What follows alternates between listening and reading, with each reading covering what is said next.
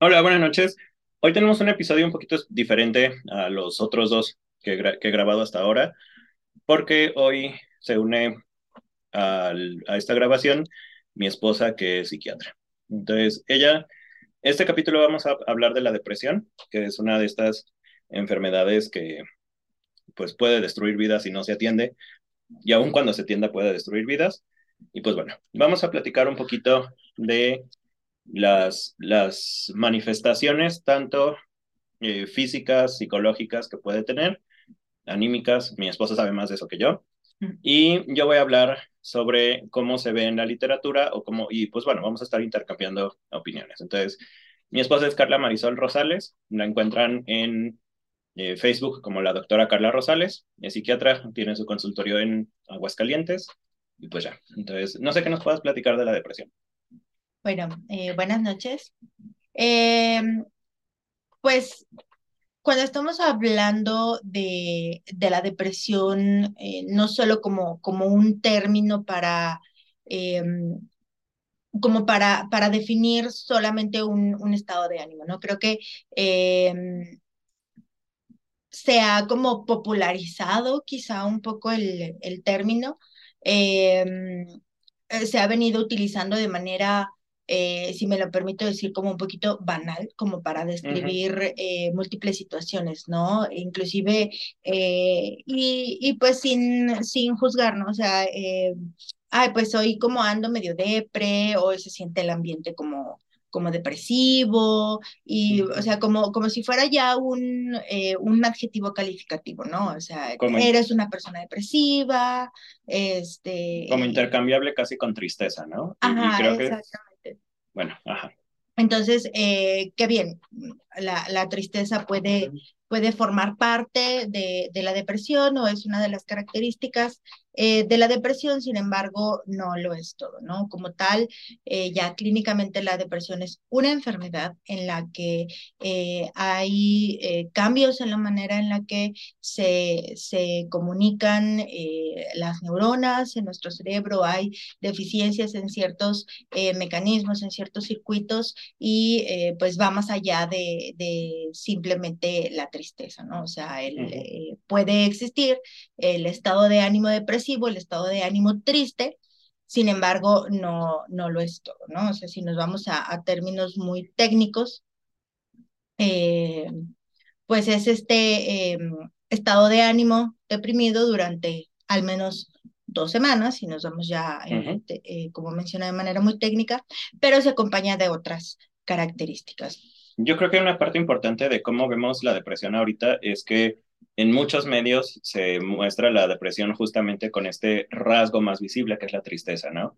Yo recuerdo que cuando estaba en la secundaria y en la prepa, ya tiene como unos 20 años de eso, este, cuando alguien hablaba de la depresión, las imágenes que aparecían inmediatamente en internet es alguien pues, que está llorando o que está eh, triste, siempre con estos colores negros, tiene una razón de ser, pero bueno, por, siempre, siempre es esa como la, la asociación que tenemos directamente con la depresión, ¿no? Como... Eh, Sí, es, es como, como lo, lo, uno de los rasgos como más característicos, si, si pudiéramos decirlo, más popularizados. Sin embargo, eh, se acompaña de, de, otras situaciones como lo puede ser, eh, pues no solamente la tristeza, sino eh, que haya simplemente irritabilidad, ¿no? O esta sensación como de, de intolerancia, en el que hay como cambios en eh, súbitos como en el estado de ánimo, situaciones que antes no te molestaban, ahora sí te molestan, empieza a ser eh, como más intolerante, hay... Eh, hay veces que la gente simplemente con que muevas un vaso del lugar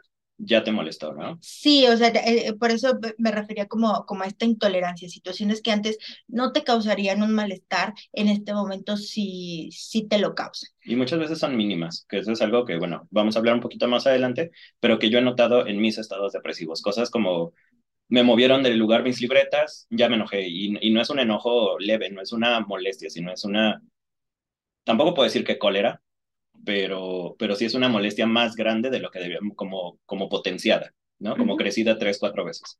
Sí, y que, y que para personas em, externas o quienes están observando al, al, individuo que está padeciendo depresión, le pueden parecer de repente reacciones exageradas, eh, sin embargo, para la persona tiene todo el sentido del mundo y es completamente eh, válido, ¿no? El sentirse de, de esa manera.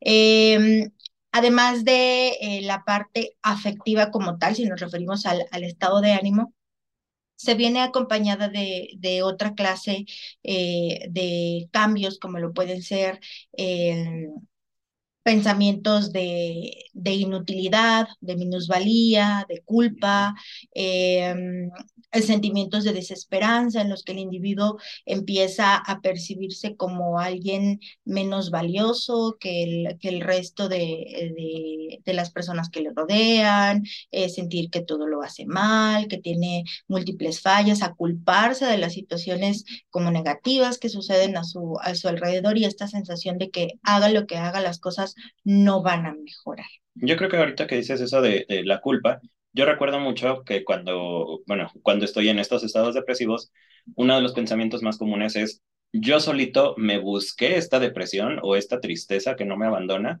y por lo tanto yo solito voy a salir. Y digo, no es obviamente que todo el mundo lo piense así, pero creo que es una parte importante de esta culpa, ¿no? Como de, no quiero causarle más malestar a los que están alrededor de mí por, porque pues yo estoy mal. A lo mejor no triste, a lo mejor la gente sí lo piensa como he estado triste durante mucho tiempo, pero no sé, eso es como yo lo veo. Y que eh, puede ser uno de los motivos por los cuales las personas retrasen de manera importante la búsqueda de atención al sentir que, eh, que no deberían de estar en, en ese estado por... Eh, por eventos que para otras personas parecen eh, absurdos, el sentir que, que, ellos solos deberían de salir de, de, ese estado, que no hay un motivo real, justificable por el cual debieran sentirse de esa manera y entonces pueden llegar a sentirse avergonzados y retrasar todavía más la, la búsqueda de, de, atención o verlo como algo eh, pasajero o que solamente eh, buscando actividades no recreativas, este, deportivas, va a ser suficiente, no digo que no sea importante, pero que con eso va a ser suficiente o debería ser suficiente para eh, volver a sentirse bien. ¿no?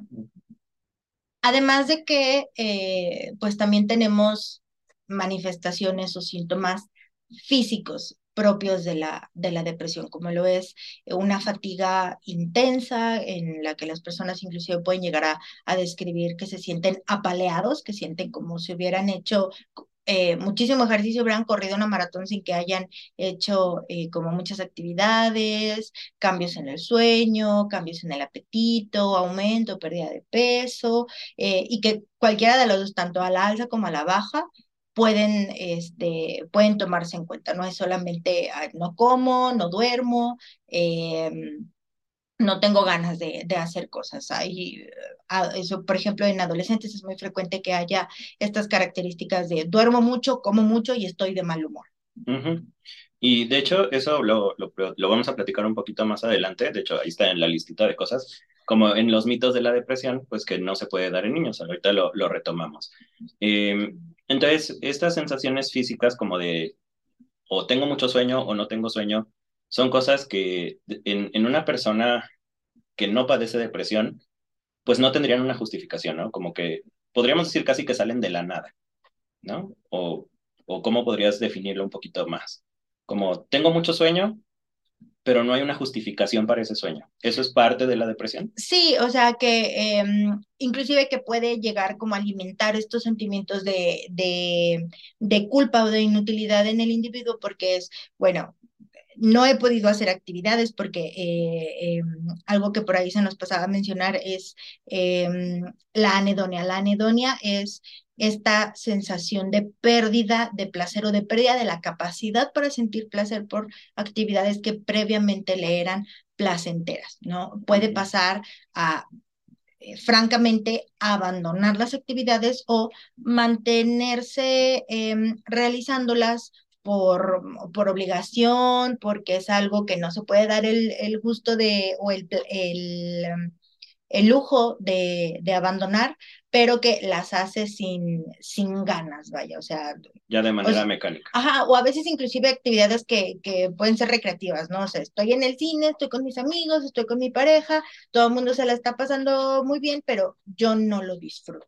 Uh -huh. Entonces, el, el, sentirse fatigado, el no haber pasado una buena noche, el estarse muriendo de sueño todo el día, el eh, estarse dando eh, en algunas ocasiones atracones de comida porque me estoy sintiendo muy mal y esto es lo único que me hace sentir bien, o de plano no tengo nada de apetito, pero me esfuerzo a comer porque si no se van a dar cuenta que algo no anda bien, pueden alimentar como ese, ese sentimiento de culpa o de inutilidad. Hace un rato me platicabas un poquito sobre eh, la depresión, o sea, vienen con todas estas características, pero también me decías que hay una muy particular que es tu cerebro no es capaz de ver las cosas buenas. Esa me llamó mucho la atención. Sí, eh, pod podríamos este, incluirlo dentro de eh, algo que les mencionaba, que es el, el sentimiento de, de, desesperanza, los pensamientos de desesperanza en el que el individuo eh, cree que su situación no va a mejorar. Eh, hay eh, una, una corriente de la psicología que se llama terapia cognitiva, en la que uno de sus mayores exponentes, que es Aaron Beck, eh, nos mencionaba una, una triada, una triada cognitiva de la depresión, que es eh, una de las más importantes, es la, la visión negativa de uno mismo, del mundo y del futuro, en el que eh, pareciera que estas eh, estos eventos o estas situaciones, entre comillas, negativas, que el individuo las percibe con negativas, son las que se quedan mejor registradas en el cerebro. Hay como una eh, mayor evocación, inclusive de, de, memoria sobre eventos pasados negativos, eh, situaciones em, que pudieran no ser eh, realmente, entre comillas, negativas, las percibe como negativas y que a pesar de que sí le sucedan eventos eh, positivos o que, o que sí haya situaciones que pudieran considerarse eh, pues buenas, buenas, o bonitas, el individuo no es capaz de percibirlas o no las percibe como positivas y no porque no desee hacerlo, simplemente porque no, en ese momento no tiene la capacidad de hacerlo. ¿Y eh, qué influye en esta capacidad de percibir o no? Son, tengo entendido que es un desajuste de los químicos del cerebro, pero no sé, pues tú eres la experta. Bien, eh, pues bueno, hay, hay varias eh, hipótesis sobre eh, la neurobiología de la, de la depresión. Por ahí hace algunos meses hubo como mucha controversia en, redes sociales por eh, un estudio que decía que, que, se había demostrado que era falso que hubiera eh, disminución en los niveles de serotonina en la génesis de la depresión. Pues es que es mucho más complejo a que haya mucho o poco de una sustancia. Sí, claro. Ajá. O sea, no, no, es solamente como, ay, te falta serotonina, no, porque inclusive se, se apuesta de repente por esto, ah, bueno, pues es que no necesitas medicamento, busca actividades que naturalmente hagan que suba tu serotonina. No es tan sencillo. Sí, pues no es como que le falta tinta a la impresora. Exactamente, ¿no? O sea, no es, no es eh, es un poco más complejo, es en la manera en la que se están comunicando nuestras neuronas. Nuestras neuronas se comunican a través o se sirven de estos neurotransmisores para transmitir la, la información. Entonces, eh, puede que esté ahí como disponible o se esté secretando, si tú quieres, las cantidades eh, necesarias de, neurotransmisores, porque no solamente está involucrada la serotonina, también está involucrada la, eh, la noradrenalina, está involucrada la dopamina.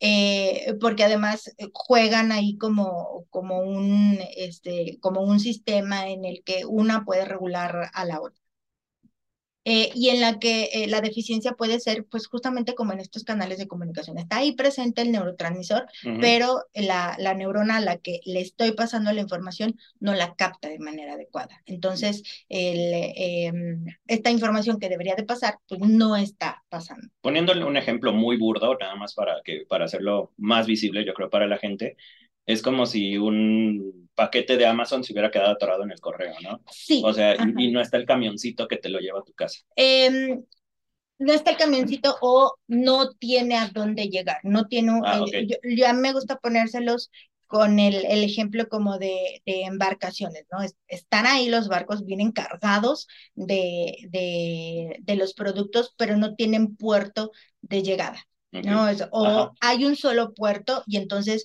pues están ahí todos los, los barquitos esperando, esperando este, llegar ahí para descargar su, su mercancía, pero no se da abasto ese solo eh, puerto que está. Entonces, mm, para, para no quedarse ahí desperdiciados, el, el, lugar de donde proceden, pues como que los regresan, ¿no? Los, reciclo. La, em, la neurotransmisión, bueno, para no meternos en términos muy complejos, es una hormona que, una, perdón, neurona que manda la información y otra que la capta. Entonces, la que manda la información dice, bueno, esta no me va a recibir la mercancía, pues la reciclo a que no se desperdicie. Porque el cerebro a fin de cuentas es un gran laboratorio químico, ¿no? O sea, a fin de cuentas. Sí, entonces pues hay que aprovechar los recursos disponibles, no los vamos a andar desperdiciando. Entonces como no la captaste, pues entonces la regreso, ¿no? Y se queda ahí como, como incompleto.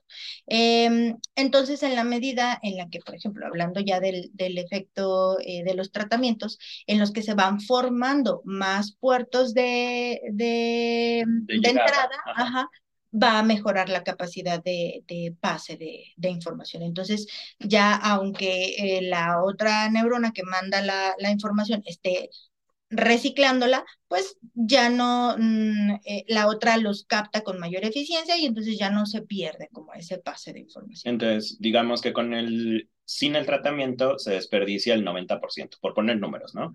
Y con tratamiento a lo mejor se desperdicia el 50%, 40%. Lo, que es, digamos, eh, fisiológicamente normal, ¿no? Porque es, es, como una, una recicladora que está constantemente trabajando. El, el, medicamento va este, dirigido, bueno, algunos de los tratamientos van dirigidos como a bloquear el funcionamiento de esta recicladora para que le permita estar más tiempo disponible el neurotransmisor ahí en, en los puertitos de entrada y que la otra neurona se dé cuenta de que, ay, o sea, está aquí disponible, yo necesito poner más puertos de llegada para que esto sea, eh, se lleve a cabo de manera más eficiente. Ok. Hace ratito hablabas de, de, las cuestiones fisiológicas de la depresión. Yo me quiero empezar a meter un poquito mi cuchara de estudiar literatura. este, y, y, una de las cosas que, que vemos en literatura al principio es como el origen, si quieres ponerlo mitológico, de esta idea de la depresión, cuando están los griegos, si mal no recuerdo, es Hipócrates, que bueno que no estoy grabando, es Hipócrates. Em, una de las teorías prevalentes de él era que el cuerpo estaba lleno de cuatro humores o de cuatro líquidos, si queremos verlo de esta manera, o de cuatro sustancias, mejor dicho, porque no son líquidos, y que em, conforme un líquido o, perdón, una sustancia subía o bajaba sus niveles, pues iba a causar diferentes cosas, porque para los griegos todo era equilibrio, ¿no? Todo era como esta idea de todo tiene que estar en armonía en, dentro del cuerpo. Entonces, si subía, por ejemplo, el humor negro, que es el que, el que rige estos estados de ánimo eh, negativos, entonces subía el humor negro, el resto del cuerpo se desbalanceaba y entonces a ti te pegaba una cosa que es la melancolía. Mélanos es este, negro en griego y entonces, melanos, melancolos, melánjolos, melancolía, es el exceso del humor negro o, de la bilis negra, que es el, nombre eh, griego de, esta sustancia. Obviamente esto no tiene cabida en, en la psiquiatría actualmente, ¿verdad? Sí, sí llegamos a utilizar este, todavía el, el término este, melancolía. De hecho, hay eh, un, un, especificador, si lo quisieran ver como una variante de la depresión, eh, que es con características melancólicas, em, en la que el, el sentimiento de desesperanza es sumamente profundo. Son personas eh, o son depresiones que podríamos eh, decir, eh, más profundas en que el sentimiento de tristeza, de inutilidad, de desesperanza es más intenso. Entonces, sí la utilizamos todavía, a lo mejor ya con un, eh, en un contexto distinto, pero es una palabra que, que aprovechamos todavía. Ah, qué bueno, sí, porque justo cuando em, hablábamos de la Edad Media y del Barroco, de, pues, sabes que son mis corrientes favoritas, una de las cosas que hacían los médicos en esta época era cuando, no recuerdo exactamente qué padecimiento tenías, pero uno de los remedios que diseñaron o que desarrollaron ellos era cortar al paciente para que sangrara. Porque con eso, una sangría. las sangrías, ajá, las sangrías medievales y las sangrías todavía de los siglos de oro, justamente apuntaban a reducir los niveles de sangre, bajamos el nivel de sangre y con esto baja el humor rojo que existe en tu cuerpo. Y se supone, o ellos creían que con esto se aliviaban ciertos padecimientos. Obviamente, pues esto no funciona hoy en día, ¿no? Ah, se utiliza, pero con este, connotaciones sumamente distintas porque sí este, hubo ahí como sus temporadas en que era como un, un remedio altamente este, eh, popular. De hecho, eh, la verdad me metería en muchos aprietos porque no recuerdo exactamente este, qué personaje fue, pero creo que hubo por ahí un, un rey, monarca, algo así, que era así como sangría, sangría, sangría, hasta que pues murió por una este, anemia severa por tantas sangrías que le, que le estuvieron haciendo, esperando que mejorara. Y pues bueno, fue lo que hizo fue morir. Ahora, una de las cosas que, esto ya meto ahora sí completamente mi cuchara, una de las cosas que, que hacen que la depresión tenga esta aura o esta imagen como de una enfermedad, no sé, puede ser intocable, como no, que no se puede alcanzar a, comprender completamente, es pues por desgracia el romanticismo. El romanticismo es esta corriente literaria que habla de las emociones, eh, de todas las emociones negativas. Y uno de los grandes cosas que trajo el romanticismo fue la idealización de muchas cosas. Cuando hablábamos del romanticismo hace tiempo en la prepa, decíamos que, em, que, la tuberculosis, por ejemplo, es una enfermedad que se, que se romantiza. ¿Por qué? Porque las muchachas o, las personas enfermas de tuberculosis, hasta donde recuerdo, y me corriges porque pues algo, algo mucho más sabes que yo en eso, este, las personas se ponen pálidas, eh, tosen sangre, se hacen débiles, se, vuelven como frágiles de alguna manera. Y esta era la condición ideal para una persona o, para una mujer dentro del romanticismo. Les decía a los muchachos que dentro de todo el romanticismo, uno de los grandes pecados que tiene, pues es esta eh, idea de la mujer como, como este ser de Ajá, la damisela en peligro, el hombre como proveedor que siempre tiene que estar a su lado, que la mujer que siempre tiene que estar salvada. Y entonces las mujeres eh, del romanticismo tuberculosas, pues son como lo máximo, ¿no? Siempre van a estar en cama, siempre van a estar enfermas, el hombre va a estar ahí como héroe todo el tiempo. Y pues la tuberculosis es una enfermedad que creo que aún hoy en día no tiene cura, si mal no recuerdo, o tiene como maneras de, Pero aún así pues sigue siendo pesada, ¿no?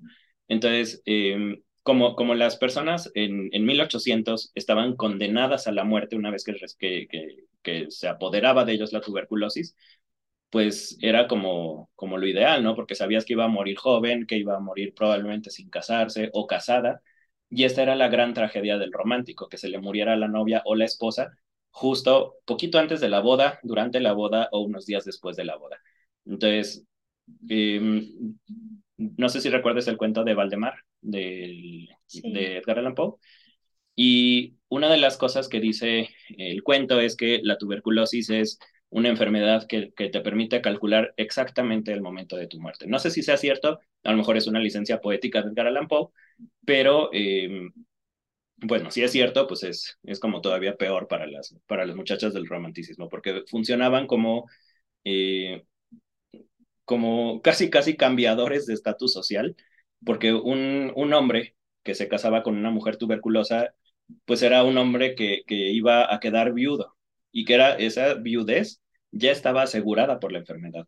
Entonces, pues ya si, si te casabas joven con tu novia de tu 19, ella de 18, pues a los 20 ya ibas a ser viudo. Y entonces eso era como, como una cosa de estatus social muy rara en el romanticismo. Ya te quedabas con la dote y todavía podías volver a casarte. Ajá, sí, porque justamente eso, como, como era esta licencia de Dios, para volver a casarte, porque el, el, el voto matrimonial es hasta que la muerte los separe. Y si ya lo separa la, tuberculosis, pues, ¿qué más, no? Entonces, eso es como un poquito del romanticismo. Bueno, no era tuberculosis, lo que estábamos hablando era depresión, pero en el romanticismo, justamente los poetas, el romanticismo tiene como dos grandes este, ramas, que son la poesía y la narrativa. En narrativa se escribieron cosas muy chidas, pero una cosa de la poesía es que casi todos los poetas romantizaron o idealizaron este estado de no me quiero mover, no quiero hacer nada, no puedo sentir otra cosa que no sea ira o dolor. Y eran, estas emociones estaban como exaltadas, justamente por eso decía, la depresión es una enfermedad que tiene, pues incluso un aura de misterio, ¿no? Y, es una cosa que se nos hereda de hace 200, 250 años. Y, y que, bueno, yo la verdad desconozco mucho sobre la, la parte literaria, pero que no, no sé hasta qué tiempo se, eh, se extienda, porque inclusive eh, pues llega también a romantizarse el suicidio, ¿no? Era así ah, como, sí, como uno, uno de los desenlaces máximos para, para muchos autores, ¿no? Este, por ejemplo, recuerdo mucho el caso de Osamu Dazai, que es el, el autor de la novela de, de No Longer Human, este, o indigno de ser humano en, en, español lo traducen, en la que es, o sea, se convierte como en su obra máxima, No Longer Human, que es prácticamente toda la historia de, eh, de su depresión y de los múltiples intentos de suicidio hasta que lo logra, ¿no? Inclusive después de que se suicida, se vuelve como todavía más popular. Sí, claro, y es como muy interesante que lo menciones porque sí, se me olvidó completamente. Los románticos era, este, si la, si, si tienes, igual como, como hombre, tienes dos posibles destinos. O te casas con el amor de tu vida y se muere eh, joven, o el amor de tu vida no te pela y entonces para demostrarle que amas a esa persona, te tienes que hacer daño. Porque obviamente es un intento de manipulación. Ahorita en 2023 lo vemos así como pues, la está chantajeando horriblemente, pero en el romanticismo se veía como, em, este amor es tan grande que no lo puedo contener y no lo puedo contener, me está haciendo daño y, el, y este daño psicológico o este daño eh, en el alma que me está causando el amor, lo voy a volver contra mí. Quiero dañarme para que tú voltees a verme y notes este amor tan gigantesco que te tengo. Entonces, hay un, hay un poeta, si mal no recuerdo, es francés, que escribe una obra, un poema que se llama mm, Acuérdate de mí, no me acuerdo el nombre francés, no me gusta el francés, eh, pero justamente es esto, es el, el, mito que hay alrededor de este poema, es que el cuate eh, se corta las venas y mientras está desangrando, escribe el poema con sangre para que cuando lleguen a, buscarlo, pues él ya esté desangrado y el poema escrito, ¿no? La verdad es que no sé si sea cierto, pero es un mito del romanticismo y es este, pues es como la idealización también del suicidio que, me comentas ahorita. Yo me, me, quedo pensando como en, en, en, el peso, la carga, el estigma tan grande que le queda a, a la destinataria del poema, ¿no? Como la del Nocturno ah, Rosario. Claro, sí, sí, sí. Sí, porque es, ahora tienes el compromiso de leerlo, número uno, y la culpa o sea, y, a lo mejor no la culpa personal, porque bueno, por ejemplo, en el caso del, del nocturno a, Rosario, tengo entendido que este, eh, este autor, de, hecho, ni siquiera llega como a, a, declarársele directamente o a pretender directamente a Rosario, solamente es así como de eh, señora inalcanzable y esta termina tan señalada que jamás se casa. Sí, este, creo que fue Manuel Acuña, la verdad, yo no me acuerdo, porque la la neta es que no me gusta el poema y nunca me lo aprendí. Pero sí, sí pasa eso es, mucho. Ahora, todo esto de la, de la cuestión de la literatura y un poquito de la cultura, lo mencionamos porque creo que es muy importante el romanticismo en la creación de muchos mitos que todavía acompañan hoy en día a la, depresión. Hace rato me, me, platicábamos un poquito y decíamos que uno de los... Eh, esto es como entre mito y realidad, o sea, sí hay como cierto sustento, eh, cuando te dicen, es que te falta Dios en tu vida. Y me decía, me decía mi esposa, que eh, mi esposa, la doctora, que, que sí hay cierto sustento científico de, de cómo la espiritualidad puede ayudarte. Obviamente no, no, te, no, te, no te envuelve en una burbuja de, de invencibilidad, pero sí puede ayudar a aliviar ciertos síntomas. Sí, inclusive este, mencionábamos que en el, en el caso del suicidio, esto último que, que comentamos, eh, puede fungir inclusive como un eh, factor protector este, para ah, disminuir, digámoslo, como el, como el riesgo de suicidio. Se ha visto que personas eh, que Em, ay, se me fue la palabra, ejercen o que, que profesan, una fe, este, eh, una fe o una religión en la que, bueno, creo que prácticamente en todas, ¿no? El, el, suicidio es algo como altamente este, prohibido, ¿no? O que tiene este, consecuencias eh, más allá de la muerte súper importantes en las que pues, no vas a alcanzar eh, pues, el paraíso y todo esto, ¿no? Ajá. pues entonces es este temor a esa consecuencia puede llegar a como a detenernos y fuera del ámbito propiamente religioso, personas que cultivan su espiritualidad, es menos probable que recurran al, al suicidio. Sí, pero luego tenemos cosas que nos dicen los papás como, pues es que te falta ocuparte, no te ocupes, estás distraído. Hay un, yo recuerdo cuando estaba, estábamos aprendiendo mi, mi grupo, bueno, nuestro grupo de amigos y yo, sobre la depresión, que yo sé que la intención fue muy buena, como de, pues salte de esto, intenta buscar ayuda, pero recuerdo mucho que, que me pusieron un audio que creo que es súper dañino para la mayoría de la gente, que es, no estás deprimido, estás distraído. Y que es así súper, yo creo que es lo más, eh, es como un gaslight completo para decir, es que eso no existe, tú ponte a hacer otra cosa. Ajá, o eh, ¿por qué no ves las cosas positivas? O ¿por qué no lo ves desde otro punto de vista? Bueno, pues realmente si pudiera hacerlo, este, ya lo hubiera hecho, ¿no? Inserte meme de los Simpsons, como de cómo no se me había ocurrido antes. Sí, y creo que eso se conecta directamente con lo que me, con lo que decías hace ratito, ¿no? Que sí, de la no es, Que no es que no quieras, es que tu cerebro está, eh, no sé si incluso biológicamente incapacitado para, para ver las cosas buenas. Dirían este, neurofisiológicamente en ese momento. Incapacitado, o sea, no es que no quieras, es que no puedes. o sea, por mucho que quieras y por mucho que te pongan. Recuerdo también que, que, en una ocasión fuimos a una fiesta y todo el mundo se estaba riendo, yo no podía, yo estaba así como de, ¿yo para qué estoy aquí? O sea, yo, quise, yo quiero, bueno, eso lo vamos a, hablar un poquito después, pero justamente terminando esta fiesta es cuando me ponen este audio de no estás distraído, estás, no estás deprimido, estás distraído.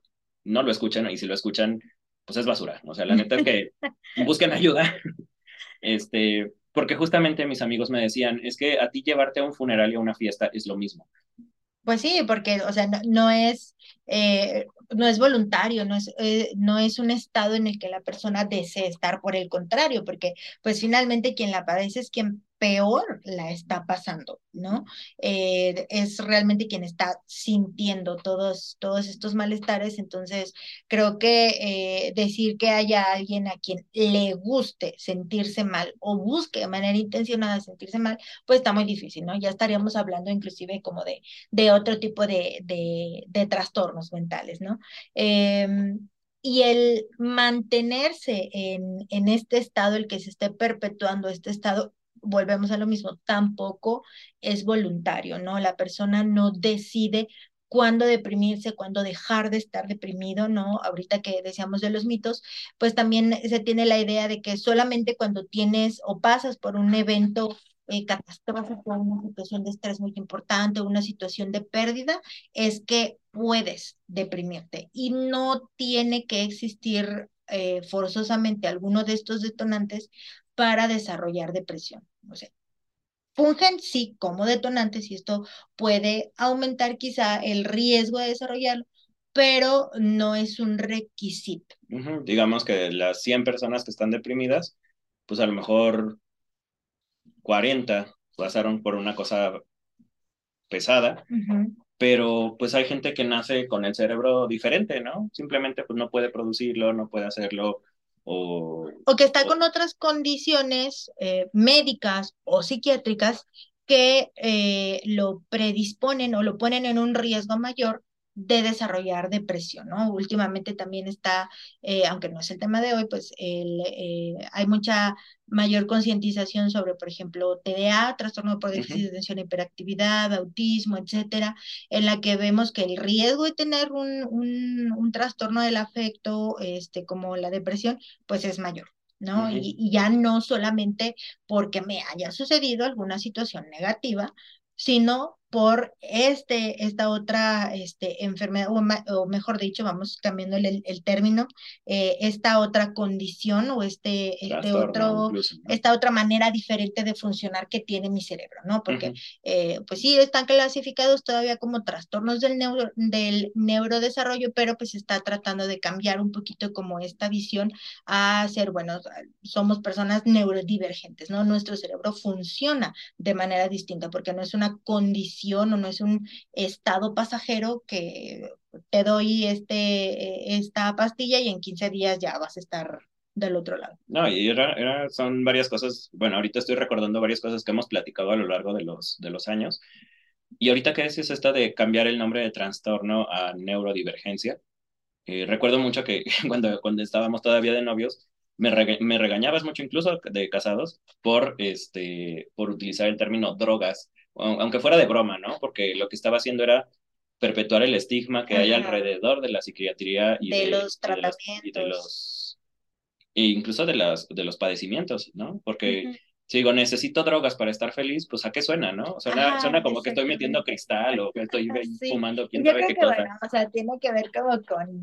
Eh, con la traducción, ¿no? Que por ejemplo del inglés drugs, pues perfectamente se puede ajustar a, a cualquier otro medicamento, pero aquí no, ¿no? En español la connotación o el contexto de droga es sustancias ilícitas, ¿no? O este, eh, otro tipo de sustancias psicoactivas utilizadas para la recreación. Ajá, sí, y, y creo que eh, va muy de la mano ahí, ¿no? Como cambiar eso de, de trastorno o trastorno por eh, padecimiento o otra forma de ser sí, eh, dependiendo ahí como, como de, de, a qué nos estemos refiriendo, ¿no?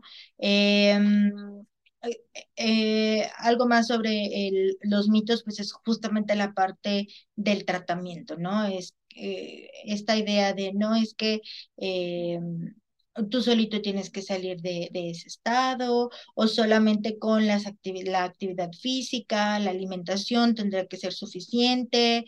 Eh, eh, inclusive aquí ya me, me atrevo y, espero no entrar en conflictos con la parte eh, de la psicoterapia, de la terapia psicológica, ¿no? O sea, en el que, o sea, ahí sabemos que invariablemente es una, es una herramienta súper importante, pero que para muchas personas no va a ser suficiente, ¿no? Que necesitamos el trabajo en conjunto para hacer que, que, la persona pueda recuperarse de ese estado y en el que em, se piensa todavía que hay padecimientos o hay situaciones que son exclusivas del, del psicólogo y otras que son exclusivas del psiquiatra, o que si ya necesitas ir con el psiquiatra es porque ya estás súper mal, ya estás en un, en un estado ya crítico, ¿no? Casi, casi ya se... Irrecuperable. Ajá, exactamente, ¿no? O sea, ya eh, y, con estos términos que todavía no es porque ya estás loco, es porque ya este, eh, eh, estás muy mal o, o ya estás en, con un padecimiento que, o sea, ya se, se ve la gente, ¿no? En el, en el hospital. en el psiquiátrico. Y que mucha gente sigue diciendo manicomio o loquero, ¿no? Sí. Y es, es, lo que mucha gente dice.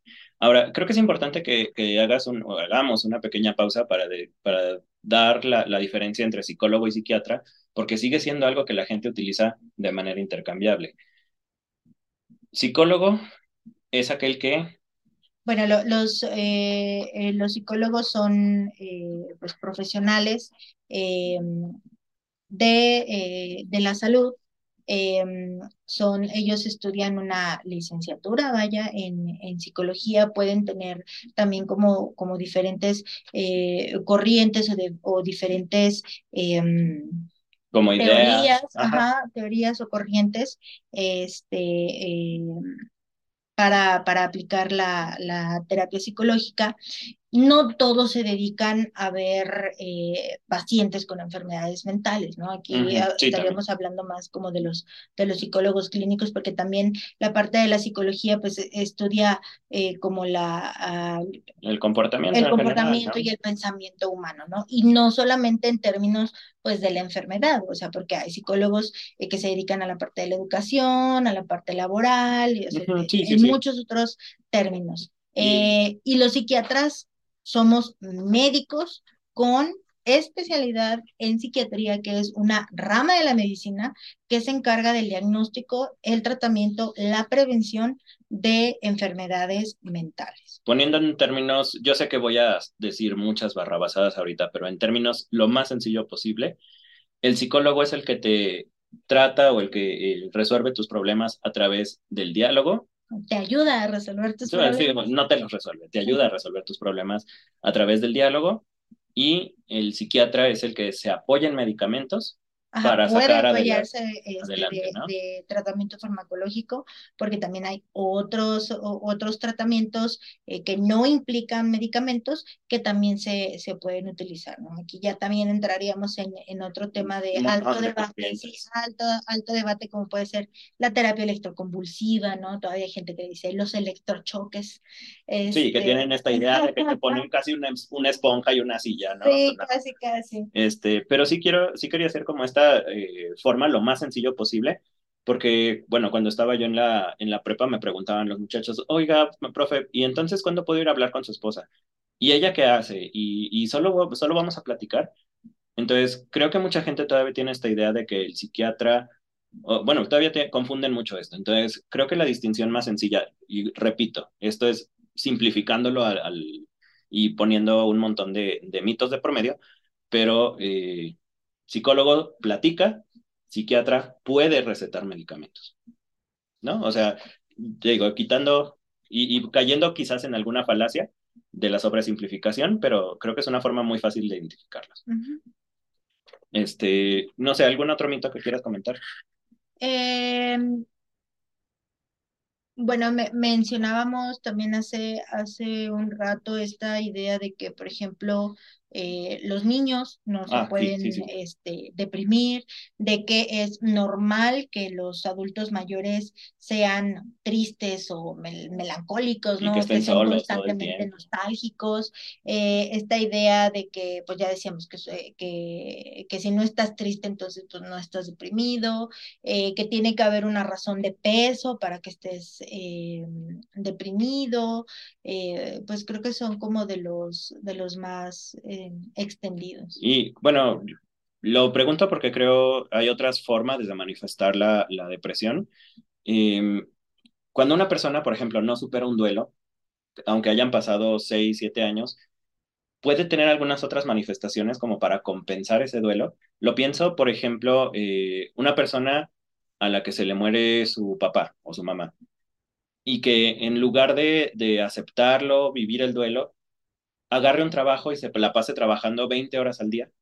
Sí, o sea, eh, aquí y, de hecho cuando, cuando nos vamos propiamente como a los criterios de, de la depresión en el, en el muy controversial este, manual diagnóstico, ajá, sí nos, nos enfatiza el hacer la distinción con el, el periodo de, de duelo, ¿ok? Porque si nos vamos como a las fases del periodo de duelo, inclusive hay una fase que se llama depresiva, ¿no? Del, del periodo de duelo. Es, fase depresiva, es algo pasajero. Exactamente. Es, como, las fases de la luna.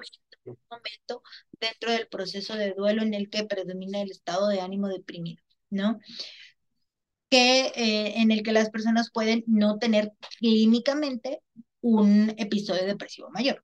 Sin embargo, esto, el, estar durante un proceso de duelo no, no es excluyente de desarrollar un episodio depresivo mayor.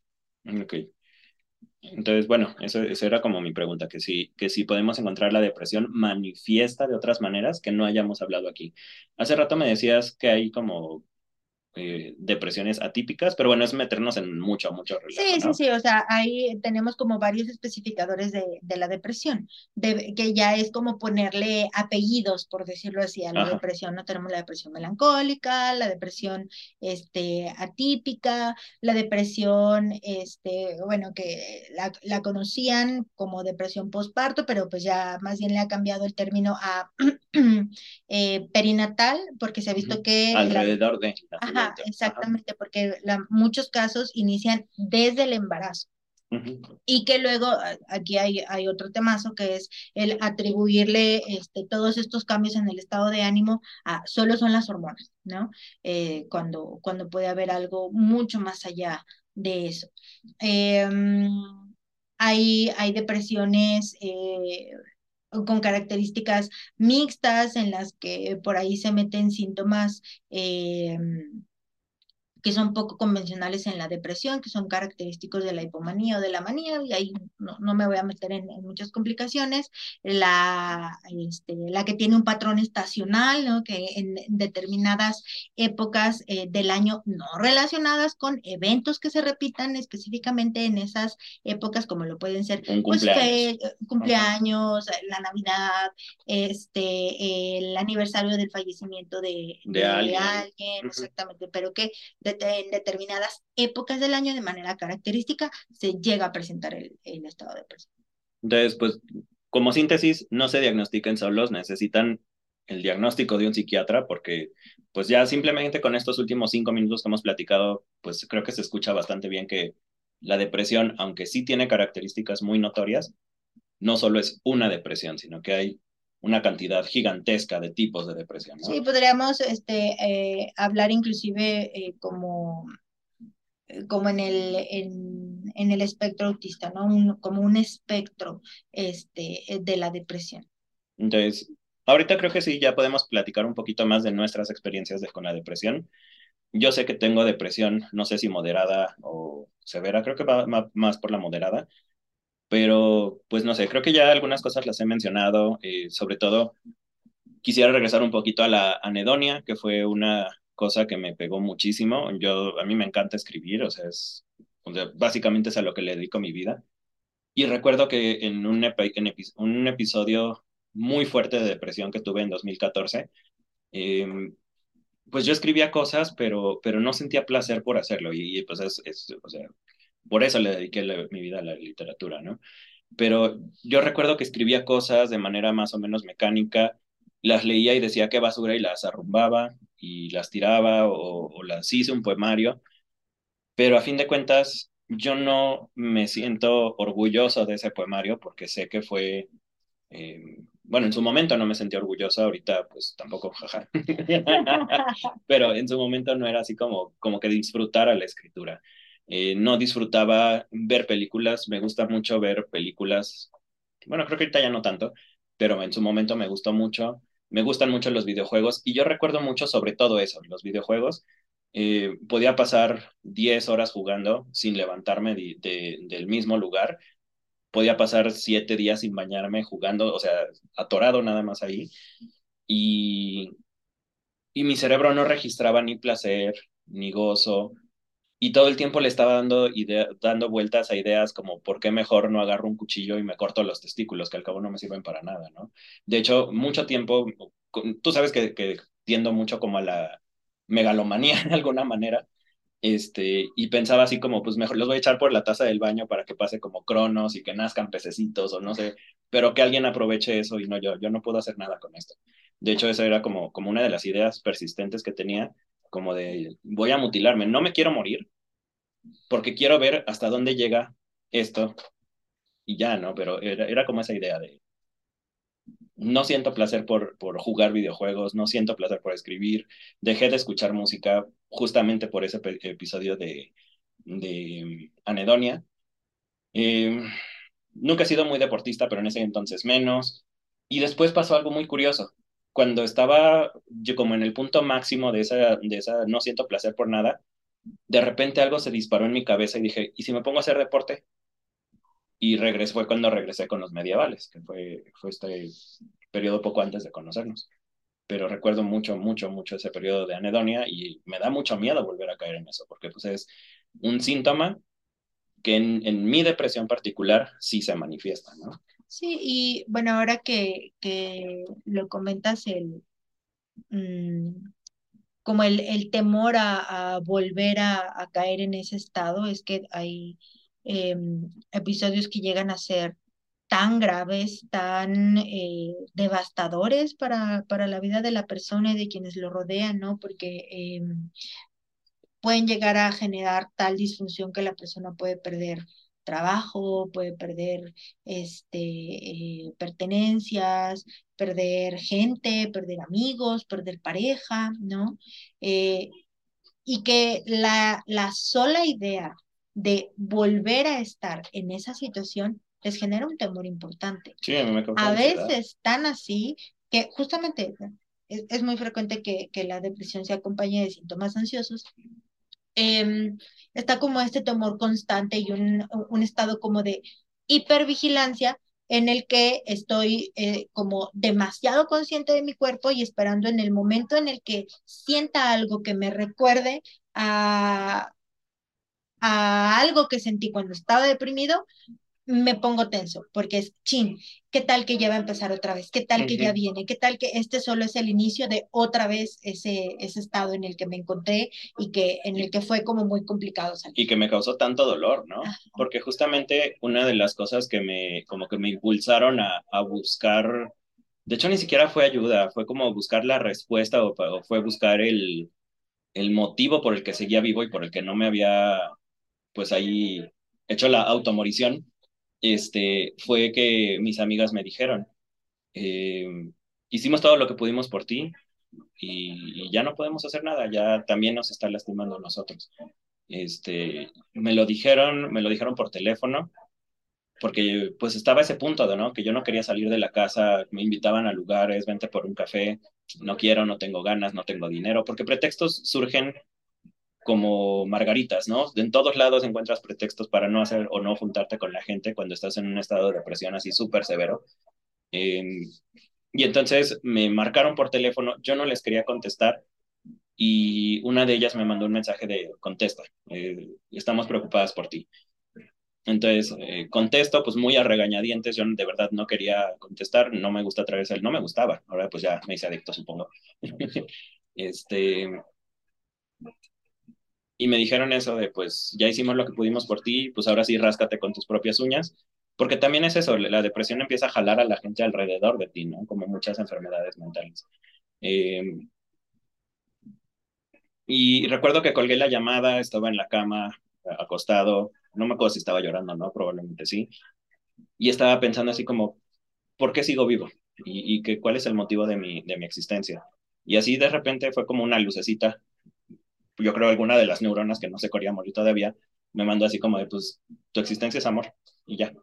Y, y creo que ahí tiene mucho ver, que ver con la espiritualidad. Por eso creo que sí es como, digo, hay evidencia científica, no sé si lo creo o no, pero creo que sí ayuda mucho a, a ponerle un límite o, o, darle un temor a la gente de, pues, determinar las cosas, o no temor, a lo mejor un ancla en cosas positivas. Bueno, entonces, tengo aquí a mi esposa todavía, voy a obligarla a escuchar uno de mis cuentos. Por este, este es un cuento que escribí en el año 2016, pero eh, hice la, la versión, lo reconstruí en el año 2022 porque la versión del 2016 estaba muy larga y creo que se metía en cosas que pues no tenía nada que ver, ¿no? Era un poquito más inexperto en, en ese sentido. Entonces va la versión del 2022. El cuento se llama El mar de color tinto, es un cuento muy breve. Por eso también lo quise poner en este capítulo. La idea de, de este podcast de cuentos e historias de Urim es este, mencionar algún tema, platicar de algún tema y poner uno de mis cuentos que esté relacionado con ese tema.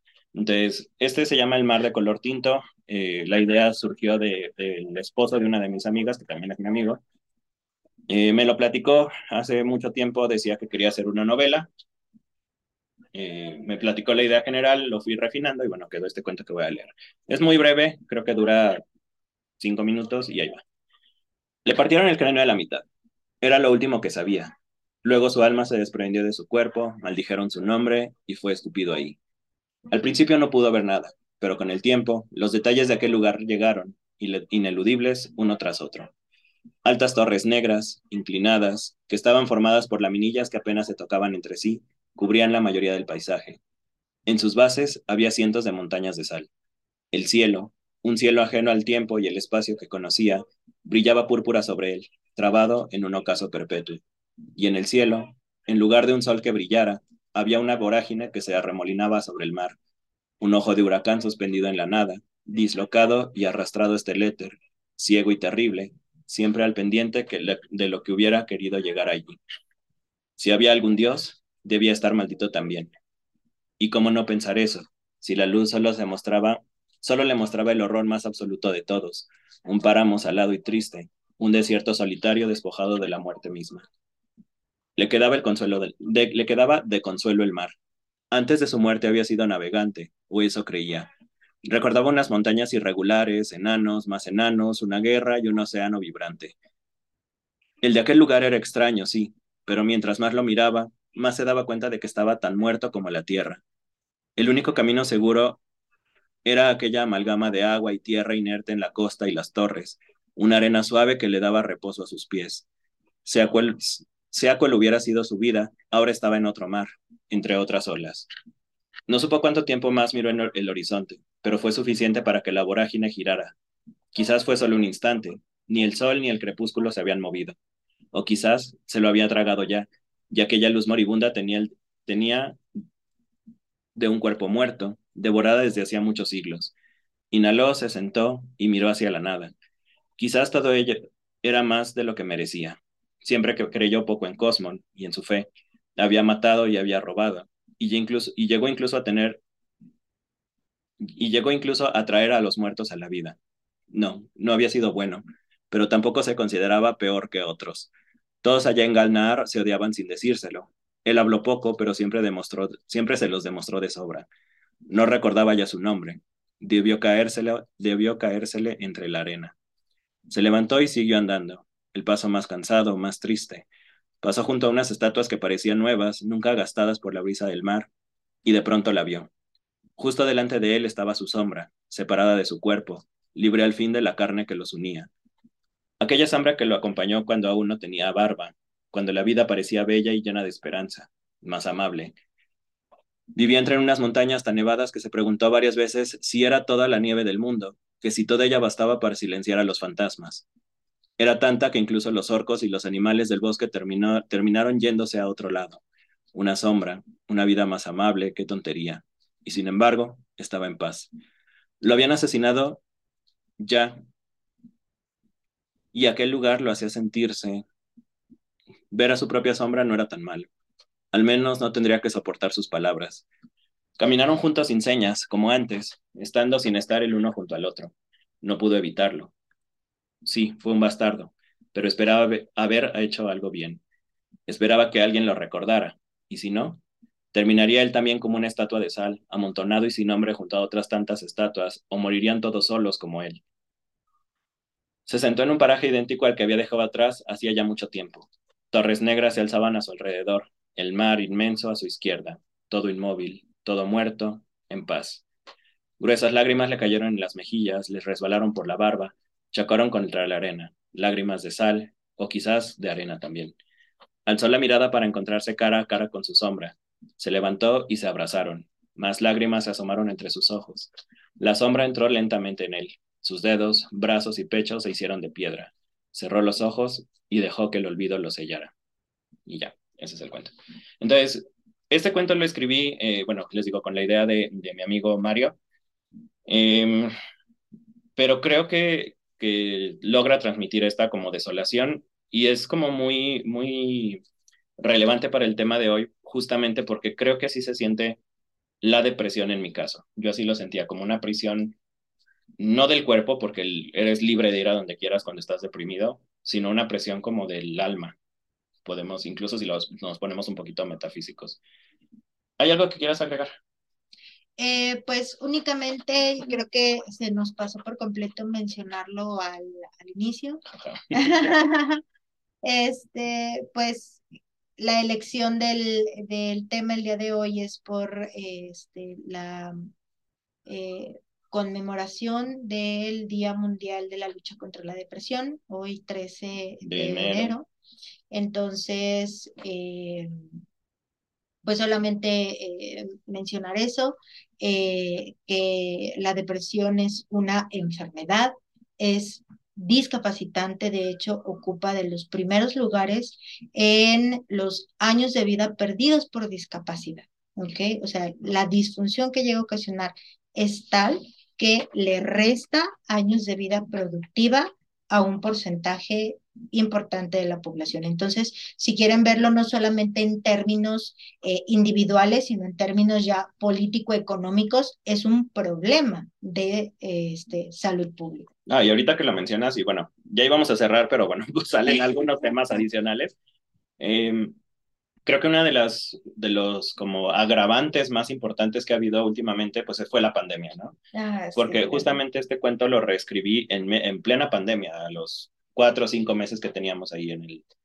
Em, pero creo que sí la pandemia trajo muchísimos casos de depresión de gente que probablemente tenía como la semilla latente, pero que estas condiciones de incertidumbre, de miedo, yo creo que de pánico, yo creo que en muchos casos sí fue pánico, al menos en el tuyo y en el mío sí recuerdo que los primeros meses fueron de casi casi estarnos despidiendo de si tú te enfermas, nos vamos con, tus con mis papás y nos encerramos y sí fue un pánico y, creo que a nivel mundial. Yo recuerdo mucho en España que llegó un chavo a su pueblo natal y que creo que lo lincharon porque lo habían identificado como portador de, del virus, del COVID.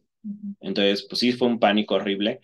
Toda la gente estaba, pues, muy mal y, y sí se vio un incremento considerable. No quiero, no quiero decir solo importante, porque importante es como 2, 3%, un considerable, a lo mejor un 10%, no sé, la verdad es que no manejo las cifras, pero sí fue un, un aumento considerable de, de casos de depresión y de ansiedad, ¿no? Después de la pandemia, durante y después de la pandemia. Sí, en población general, eh, de, de manera como como muy particular podría mencionar que en personal de la salud, médicos, enfermeras, eh, las personas que estuvieron al frente de, eh, de la atención de los pacientes eh, con COVID, tantas personas que perdieron familiares durante este tiempo, que perdieron trabajos, que perdieron la estabilidad física, mental y económica que, que, pudieran haber llegado a tener, personas que ya habían padecido depresión eh, tuvieron recaídas durante este, eh, este periodo de tiempo, pues ya con un poco eh, la tendencia a, a, la baja ya quizá, pero que vino como a, revolver muchas aguas turbias. Sí, y, y, qué otra cosa última cosa, eh, no sé si la depresión se pueda considerar una pandemia. De hecho, yo recuerdo mucho un artículo que se llamaba Depresión, la pandemia silenciosa. Eh, no sé, tú manejas mejor eso y aparte a ti te gusta, a mí la verdad es que no. en el caso de Japón, por ejemplo, que todo el mundo está deprimido y que tiene como una alta tasa de suicidios, así súper masiva. No sé si se pueda considerar pandemia, esta es pregunta como de opinión tuya. Ah, eh, pues bueno, o sea, ah, creo, que, creo, que, creo que por, por la, la prevalencia, este, eh, pues, pues bien podríamos eh, determinarlo así, dado que no, no tiene como, es que no como una, una, población este, como específica, ¿no? O sea, prácticamente en cualquier grupo de edad, en cualquier grupo este, socioeconómico, eh, género, o sea, prácticamente eh, ninguna característica nos, nos blinda de, de poder eh, llegar a padecerla. Entonces, pues prácticamente sin, sin sonar catastrofista, pues todos eh, tenemos riesgo quizá, este, o todos tenemos la, la posibilidad de llegar a padecerlo en algún determinado momento de nuestra vida. ¿no? Tampoco quiere decir que es una condena, tampoco quiere decir que, eh, que ya va a ser un, un estado, una característica de nuestra persona, tiene un tratamiento, tiene este Esperanza. eh, claro que sí. O sea, no hablar este de, de curas, no sé, se, se vuelve luego de repente un término ahí como, como milagroso, ¿no? Es como de ah, estoy curado. Bueno, podemos volver a padecerla, pero eh, que hay que hay un camino, ¿no? Que, que el, el estado en el que te estás sintiendo en este momento, si estás padeciendo depresión, no es eh, permanente. Tiene, hay tratamientos, hay opciones, hay alternativas eh, y pues vale la pena intentarlo. Bueno, pues creo que ahora sí con eso cerramos. Creo que cosas importantes, número uno, repito o repetimos en todo caso, eh, no se autodiagnostiquen, necesitan un profesional calificado para hacerlo. Número dos, aunque hayan identificado, más bien, si identificaron características suyas en lo que platicamos eh, la doctora Carla y yo en este, en este episodio, pues valdría busquen la pena. atención, busquen una, una valoración. Entendemos que de repente eh, el acceso a estos servicios eh, puede no estar al alcance de la mano de absolutamente todos. Hay opciones este, gubernamentales, hay opciones institucionales, a lo mejor un poquito más tardado, lo que sea, pero existen alternativas. ¿no? Digo, al menos en vale México. la pena buscar este, la, la información. Eh, no mordemos, no comemos, no somos el loquero, así que... No, incluso los casos de, de, de, que una persona quede internada ya en un hospital psiquiátrico, las condiciones ya son bien diferentes, ¿no? Sí, Y- y sí, ya todo, veces- toda esta idea este, de, de las películas, de Ah, los otras que ca- que libros causan en los todo, mitos también. exactamente, que, que tenemos de, de los hospitales, de los psiquiatras y todo esto, bueno, pues creo que es mejor tener eh, una, una opinión propia, ¿no? Ah, y otra cosa que, bueno, se sugirió, pero no lo dijimos tal cual, psicólogos y psiquiatras van de la mano, o sea, no es uno u otro, sino que el, el tratamiento ideal, por lo que me has platicado eh, a lo largo de los años, es que haya una cooperación entre el psicólogo y el psiquiatra, para que haya es, no estamos real. peleados, no estamos peleados, ¿no? En, eh, por ahí de repente sí surgen algunos conflictos con personas que de repente meten como su opinión personal en, en el terreno profesional, este, que llegan a emitir comentarios como de, pues yo no estoy tan de acuerdo con que tomen tratamiento, este, pero creo que eh, eh, no, no es una creencia, no es una ideología, es una ciencia. Y entonces, eh, eh, no, no es como de que pues, si crees en ella te va a funcionar, si no crees en ella no te va a funcionar. Sí, pues no es el cursito de milagros de no sé quién, ¿no? Exactamente. Pues bueno, entonces con esto ahora sí cerramos. Muchísimas gracias a las personas que hayan escuchado esto.